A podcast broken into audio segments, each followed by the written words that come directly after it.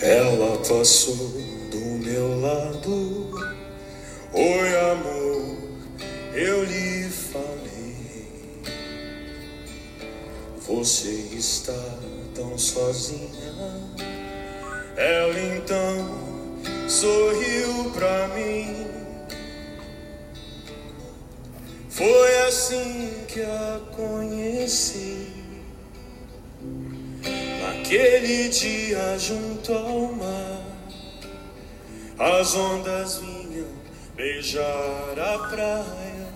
Bom dia, comunidade Go New. Uma ótima semana a todos aí de desafios, né?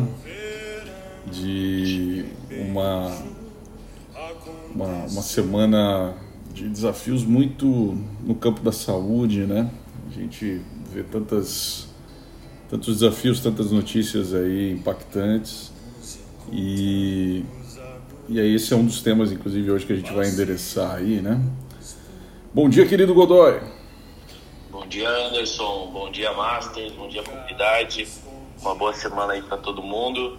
Já vamos deixar um recadinho. Hoje a gente tem uma live de noite, né, Anderson? Vamos continuar o debate sobre ESG, junto com o WTC e com a WeFlow. Vamos falar um pouquinho sobre os principais desafios para implementar o ESG.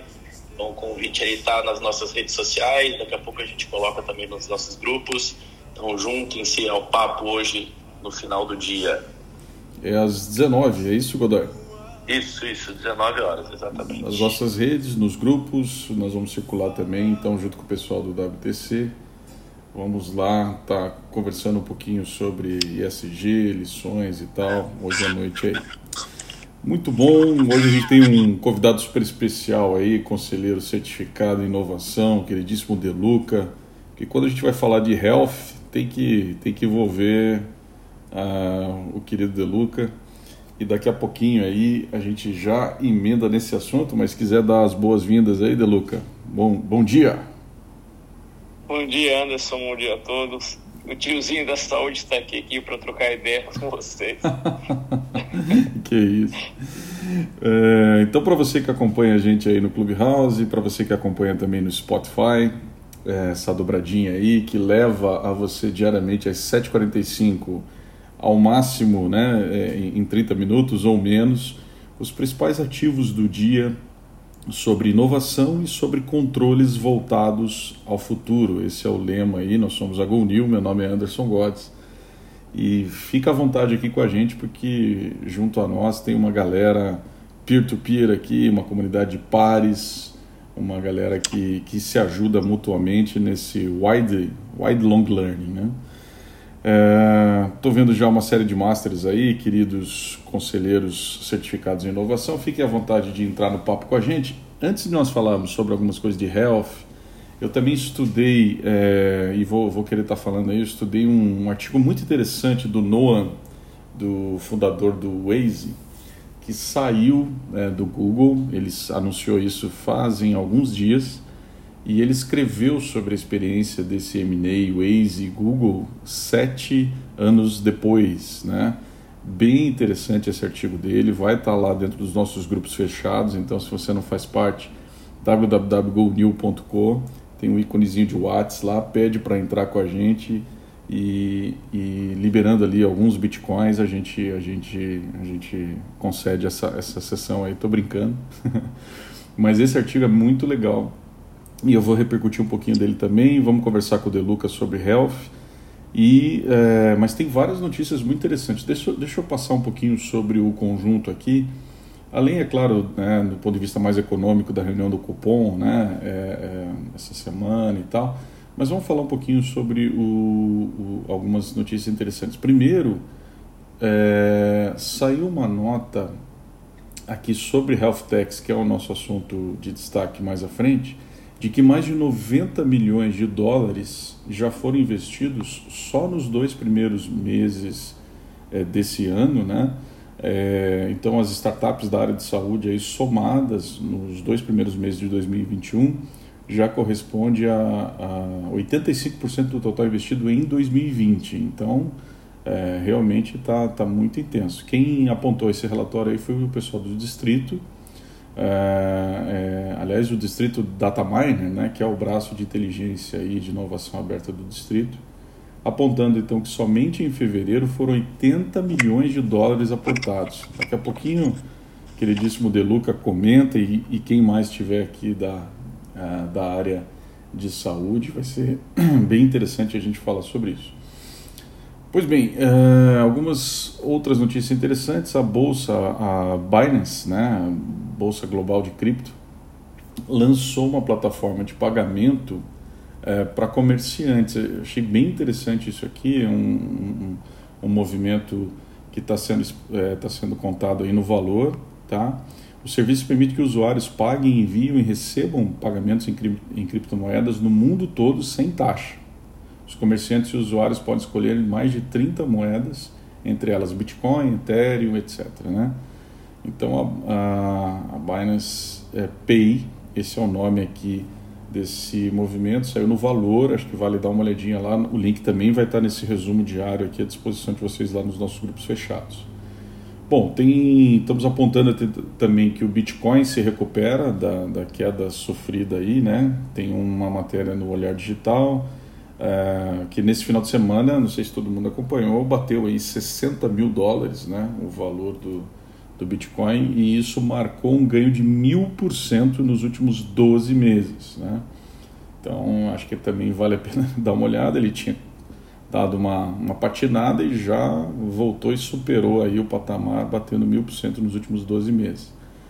Aliás, sobre isso, saiu uma pesquisa no Money Times, uma matéria de uma pesquisa no Money Times, uh, na verdade de um grupo de especialistas chamado uh, inglês, que, que apontou aqui um relatório chamado assim, o grande relatório sobre criptomoedas, né?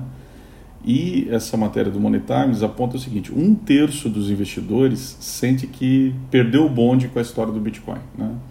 E muito porque a valorização year to year aí de, de 2020 para cá foi um, uma coisa é, não muito prevista, inimaginável, né? E, enfim, a matéria fala um pouquinho disso e, e descreve um pouco dos, dos achados aí com o relatório. Então, se você quer dar uma olhadinha no relatório, quer entender um pouquinho mais sobre isso, vai estar à disposição também nos nossos resumos diários.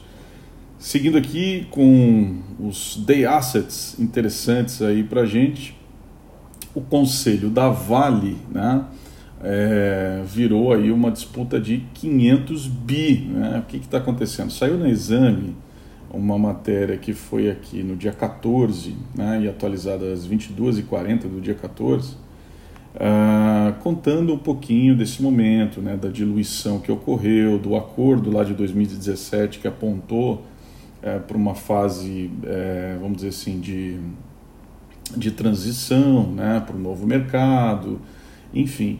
E aí, é, falando também, relacionando um, alguns dos, dos candidatos né, ao, ao, conselho, retrata também um pouco do que na sexta-feira a Vale aprovou uma grande mudança lá nas regras de governança corporativa, um tema até que nós falamos aqui na, na quinta-feira passada, e traz um pouquinho dessa, dessa disputa, então, é, que na verdade tem a ver um pouco com ah, as forças de poder ali que, tem, que foram um pouco re, re, rearranjadas né, com esse movimento que vem eh, nos últimos anos na Vale.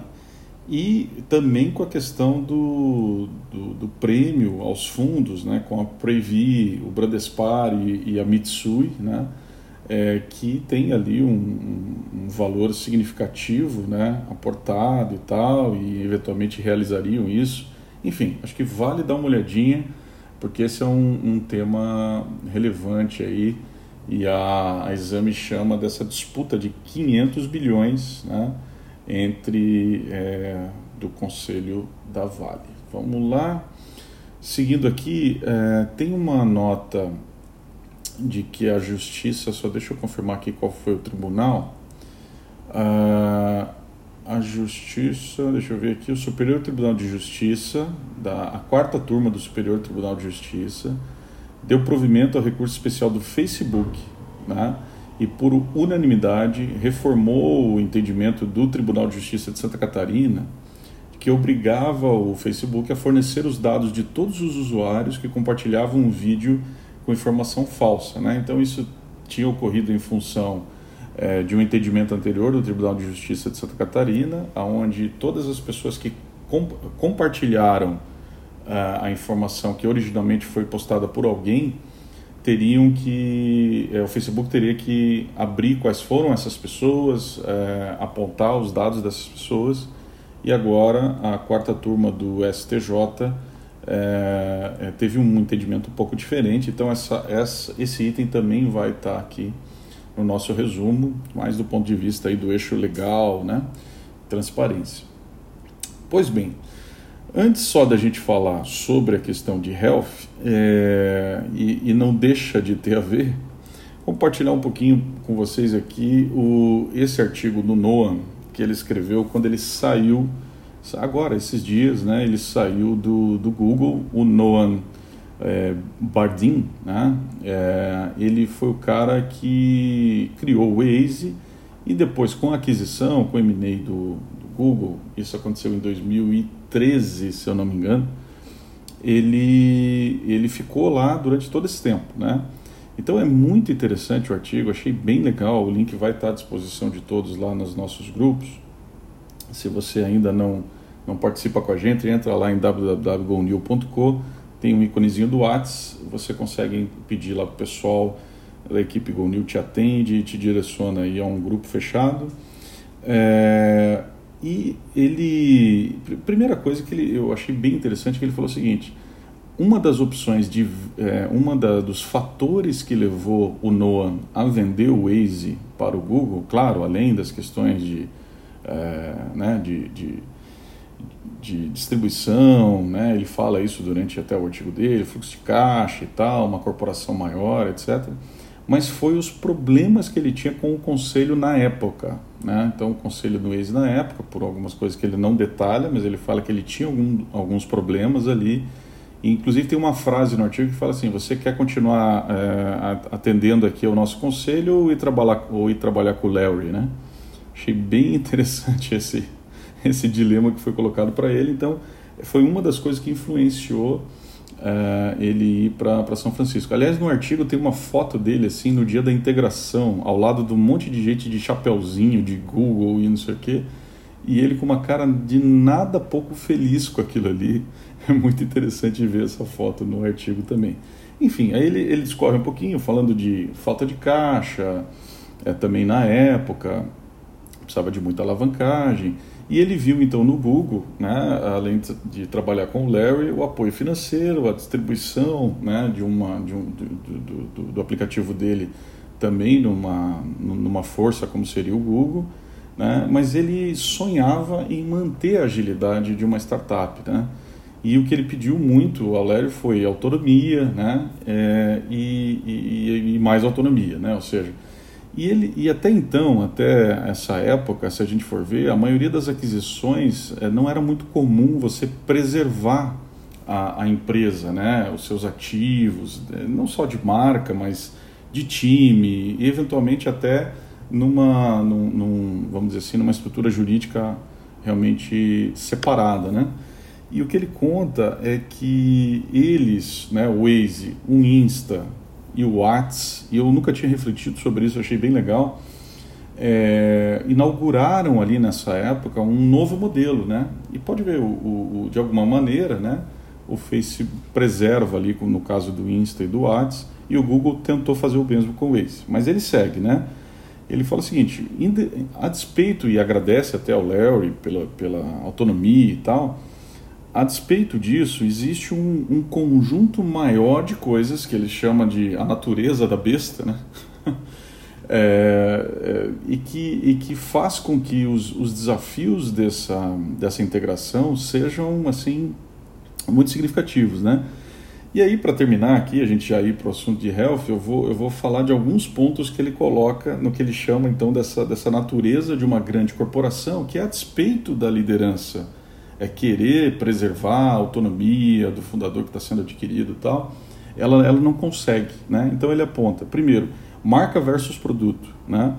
Em uma pequena empresa, você está muito mais intimamente ligado ao produto. Na grande empresa você está ligado à marca, né? É mais sobre ser promovido do que sobre o produto dar certo, ele fala. Achei bem legal esse insight. Aí ele fala também, o segundo aspecto, contratação, demissão e promoção, né? Cara, você não tem mais a mesma liberdade de, de agir, de, de contratar, demitir, promover do que tinha na, na agilidade do Waze antes de 2013. É, a distribuição, nesse caso, acho que é uma lição particular da relação, né? porque existiu o Google Maps e, e aí ele conta que muitas das novas ideias que eles tinham acabavam sendo cooptadas é, porque o grupo, né, a holding, tinha um produto similar, né? e, e, isso além de esbarrar em políticas e tal. Uh, foco, Quarto aspecto, ele fala do seguinte: a troca do foco no cliente pelo foco nas diretrizes corporativas. Né? Ele usa essa frase efetivamente, eu achei bastante interessante também. Então ele, ele se, começou a se perguntar: o que, que eu fiz hoje pelos meus usuários? Né?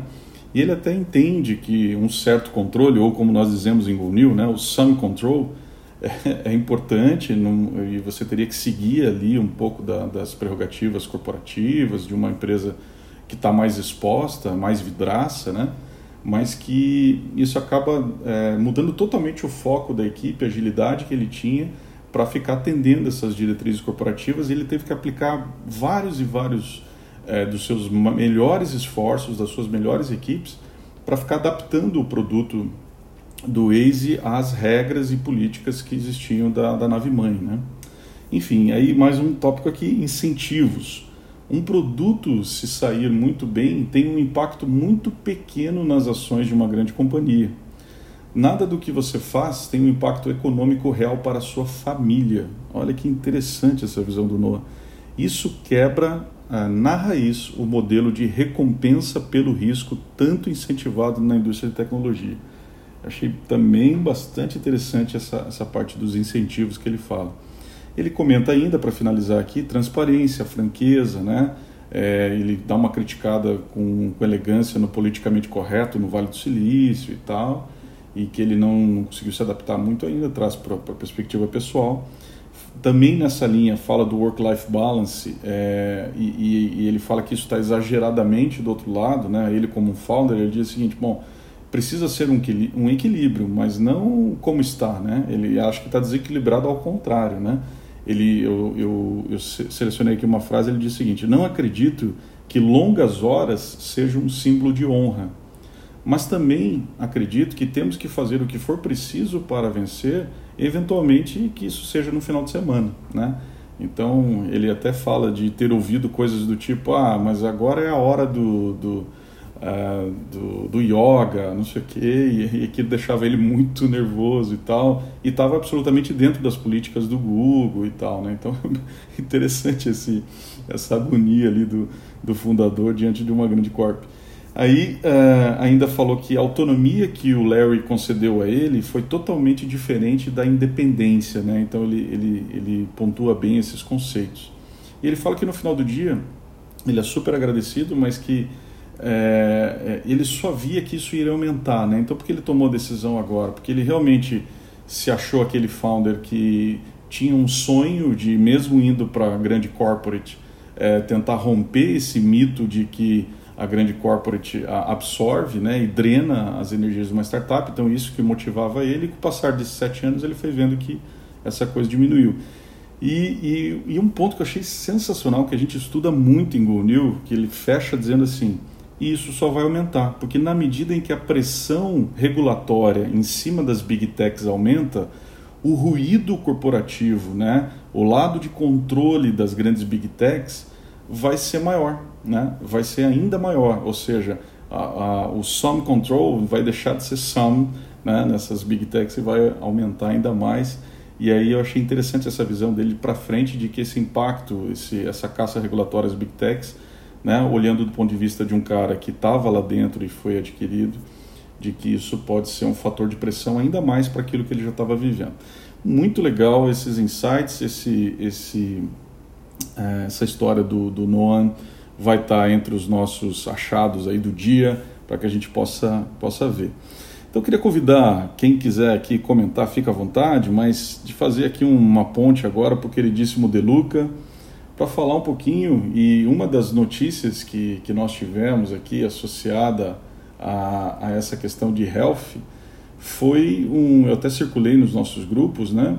Foi a, a, a, a coisa da, da startup de inteligência imunológica, né? Que lançou um serviço aí de mapeamento de resposta imunológica para o Covid e tal além do que a gente já noticiou aqui no comecinho, falando dos 90 milhões de dólares investidos aí, segundo o distrito, em health techs. E aí, Deluca, health é esse é esse negócio todo aí, cara? Temos que temos que estar tá muito atento a isso. O que, que você pode dizer? Vamos lá, Anderson, pessoal. É, health é sexy, né? Porque todos nós nos preocupamos de alguma forma com a saúde, seja no ambiente de negócio, seja no ambiente pessoal. Eu acho que para a gente entender o que está acontecendo com, com a Celtec, é importante ter um overview bem rápido do que está acontecendo, o que acontece na saúde. É incontestável a gente vê, tanto hoje no, no aspecto da pandemia, o que tem de desperdício né, do sistema por várias razões, seja por aspecto de má gestão, falta de informação. Então, você tem muitas empresas, muitas startups trabalhando no aspecto do desperdício, tanto no sistema de saúde como em subsistemas. O que acontece em hospital, o que acontece em laboratório, o que acontece na, nas operadoras de saúde, operadoras que têm deficiência, sistemas que muitas vezes não têm nenhum bom sistema de informação. Então, esse é um ponto. Então, trabalhar a parte da eficiência, né, trabalhar me, melhor para ter menor desperdício. Isso traz como uma, uma contrapartida uma oportunidade de você ter maior acessibilidade. Acessibilidade nós podemos dividir, primeiro, acessibilidade econômica. Então, se você tem menor desperdício, você tem maior acesso em termos de produtos com preços menores, né? uma, uma pulverização de novas ofertas.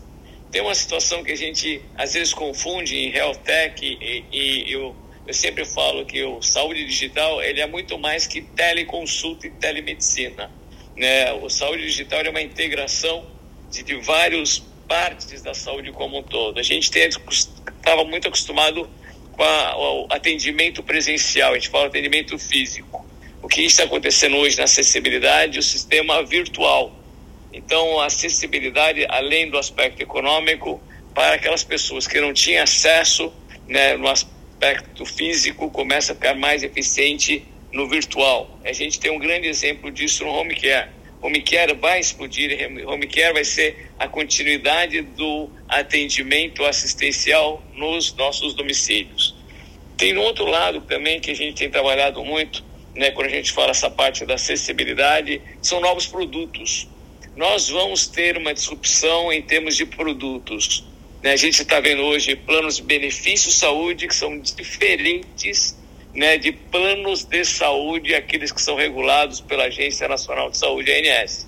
Então você vê hoje uma plataforma da Aliar oferecendo teleconsulta, exames subsidiados, você vê isso no Fleury, com a Saúde D também montando uma plataforma de oferecer é, produtos que são planos de saúde, são desculpa, são benefícios saúde, não são planos de saúde. Então você tem regionalmente tem inúmeros o ano passado, para a gente ter um overview dessa magnitude, nós tínhamos aproximadamente 10 milhões de vidas em benefício saúde, em detrimento de 47 milhões de vidas pelo sistema da, né, dos planos regulados da ANS. Outro ponto que é fundamental é a integração de dados. Essa foi um dos pontos, inclusive, de um texto que nós escrevemos no CEDUGI da primeira turma, que a integração dos dados vai trazer eficiência, vai trazer toda essa discussão né, como você tem nos Estados Unidos o Social Security Number. Ontem mesmo estava tendo uma conversa pessoal do DataSUS, do Ministério da Saúde, através da chave do teu CPF. A integração do dado te dá uma assistência mais contínua, né, menos interrompida. Então a gente vê muitas empresas trabalhando na interoperabilidade de dados. Então os dados eles são o novo ouro, né? não vou falar que é o novo petróleo, porque tudo que é energia fóssil está sendo questionada. Ouro também é meio complicado, né? Porque é físico. Talvez seria a, criptomoeda né, da saúde, talvez sejam as integrações dos dados. Outra uma coisa que é nova, que a gente para o sistema com uma visão médica que não se atualizou, é a inteligência artificial. Nós estamos vendo muita coisa de sistemas de apoio à decisão clínica. Então, o médico como agente, né, usando a ferramenta do AI para, de fato, ter um, um, aspecto mais produtivo, mais eficiente, com menor taxa de erro. Nós vemos isso na radiologia, nós estamos vendo isso dentro da oncologia, nós estamos vendo isso dentro da literação clínica do paciente, algoritmos fantásticos de integração de dados do paciente em tempo real, dados de terapia intensiva com laboratório, com prontuário eletrônico, toda uma nova linguagem que está sendo desenvolvida em termos dessa integração de dados. Isso vai aumentar com o avanço do da Natural Language Processing, que o NLP está sendo uma realidade. Né? E outro lado que a gente começa a ver, tem mais dois pontos interessantes, que a gente vê, obviamente, as terapias mais orientadas, terapias personalizadas, então a gente vê muito, e tudo voltado a dados, muito voltado à área de genética, genoma, sequenciamentos, isso que você falou que já foi circulado dentro das redes, e não menos importante, o aspecto da longevidade. Né? Então a gente quer ter uma maior longevidade, então tudo que está se ligado ao wellness, né? o que vai cuidar da parte nutricional, o que vai cuidar da nossa parte mental, né? E se a gente fala tem duas coisas. Eu trabalhei né, aproximadamente 15 anos em hospital. Você falava assim, o que, que você gosta? Eu, como hospital, eu gosto de doente. Né? Por quê? Porque esse é o meu produto, cuidar de doente. Mas a saúde não é cuidar de doente. A saúde é o que antecede a você ficar doente. Então tem toda essa outra fase que criou um grupo enorme de interessados e empresas olhando isso. Então, meu amigo Anderson, esse é o grande contexto. Então, assim, é tudo isso? A resposta é sim, é tudo isso. Por todas essas razões, tem muitas oportunidades. Eu acho que, não preciso dizer, tem vários colegas aqui que estão investindo em startups, né? vocês que têm contato com do Silício e outra. E no Brasil, eu vou fazer um parênteses, a gente tem uma deficiência por aspectos econômicos, de pesquisa, que são as biotechs. Né? A gente está falando em health techs, que é tudo isso, mas as biotechs, né, em mercados mais maduros, né, tem um, uma expansão enorme. Então, assim, ela é sexy, ela é importante né, e tem muitas oportunidades para todos nós. Obrigado, Deluca, queridíssimo conselheiro é, certificado em inovação. E que turma, né? Que turma do C2I, porque cada um com a sua matiz de, de conhecimento enriquece demais aí. É, querido Milagre, você quer comentar um pouquinho esses achados do, do Deluca, esse compartilhamento Sim. aqui? Ótimo, ótimo, Deluca. Bom dia, pessoal. É, a, na, minha experiência como conselheiro da, da Unimed Porto Alegre, eu trago um outro aspecto que também é muito da questão de melhoria de performance, de desempenho, dada os desafios do Brasil, né?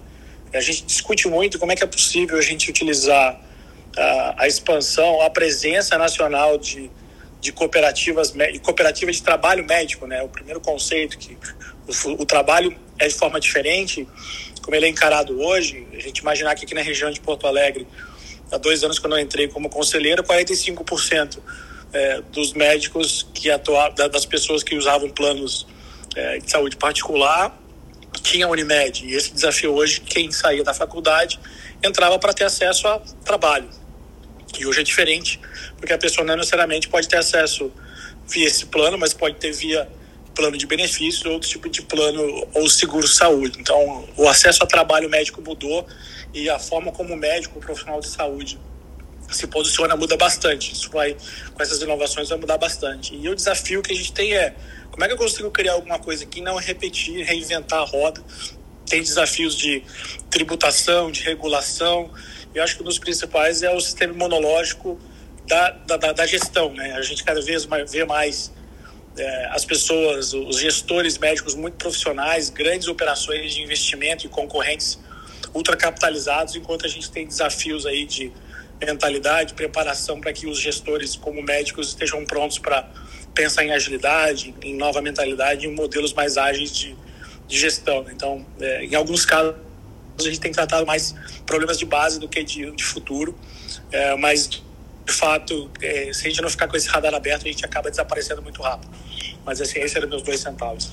Posso dar meus dois centavos, querido Anderson? Claro, Kika, por favor.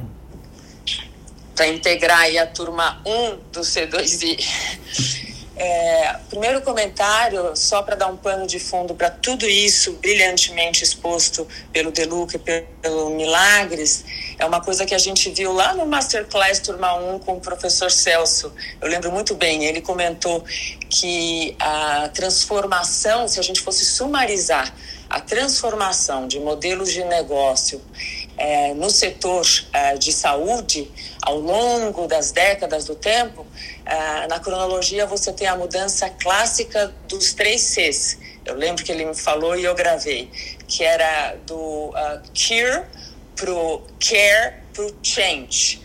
Então, nos princípios, a medicina era sempre só focada na cura, né? no, no pós-diagnóstico.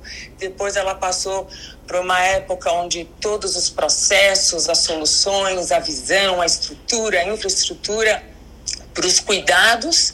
E, finalmente, nessa Nessa fase atual, é, tudo que foi tão bem descrito por ambos mostra que nós estamos no eixo da prevenção, das mudanças, do change, que visam realmente antecipar proativamente tudo que é necessário fazer para essa maior longevidade é, humana.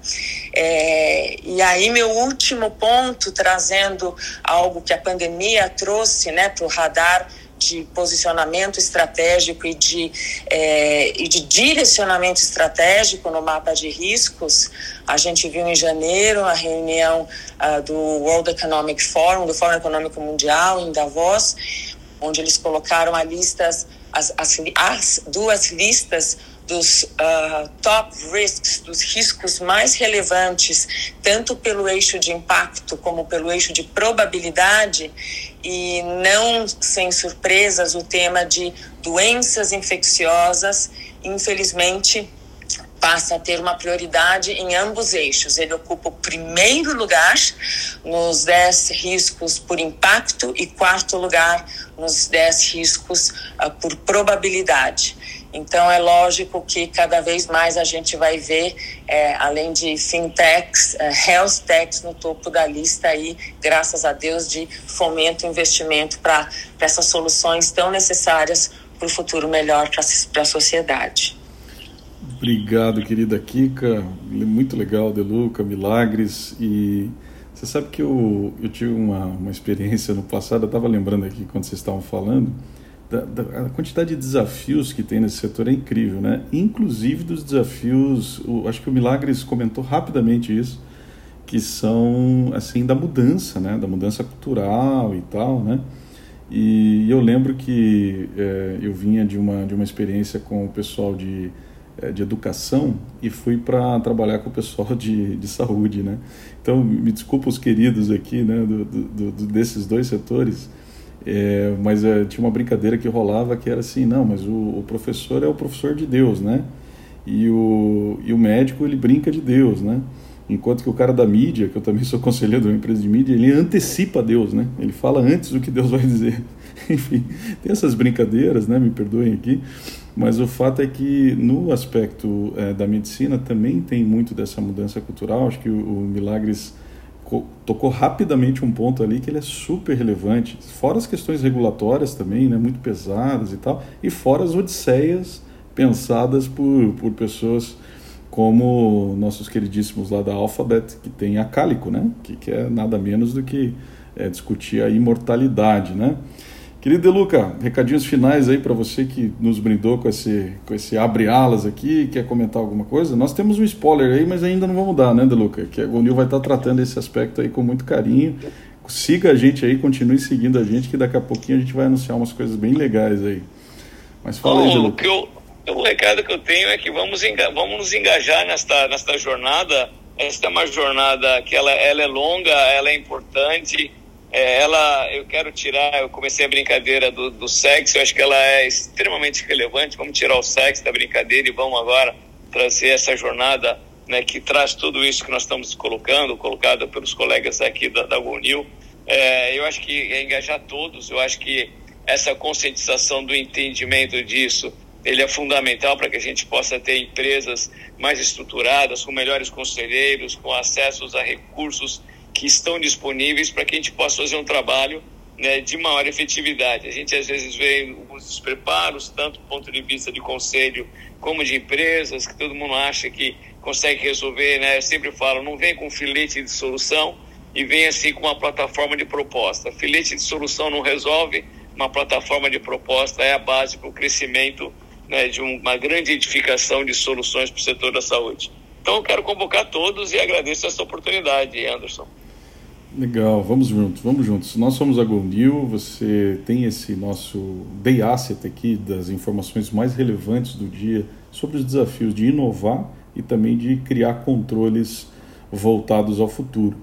E esse conjunto todo de notícias e, e, insights que a gente foi tendo aqui, a gente resume para vocês, né, além de aqui no Clubhouse, no Spotify, se você está escutando também no Spotify diariamente, né, no Clubhouse ao vivo às 7h45, no Spotify assim que der a gente já sobe lá, logo depois da, de terminar aqui, em menos de 30 minutos, e também em texto, com todos os links, toda a riqueza das informações que a gente faz uma curadoria aqui com muito carinho diariamente, agradecer aqui a equipe GoNew, que acorda cedão, até para pegar até os artigos que o Erlei, né, aposta, a gente também considera nessa curadoria ali, o Erlei lá pelas 4, 5 da manhã começa a postar as coisas, certo, Erlei? E a gente também considera aqui. Enfim, galera, muito obrigado, uma ótima semana a todos aí, Masters, Conselheiros Certificados em Inovação, vamos juntos compartilhando e escutando aqui um Renato Russo para começar aí, porque essa noite não tem luar, certo? Vamos nos inspirar aí com o poeta. Abraço, gente. Boa semana.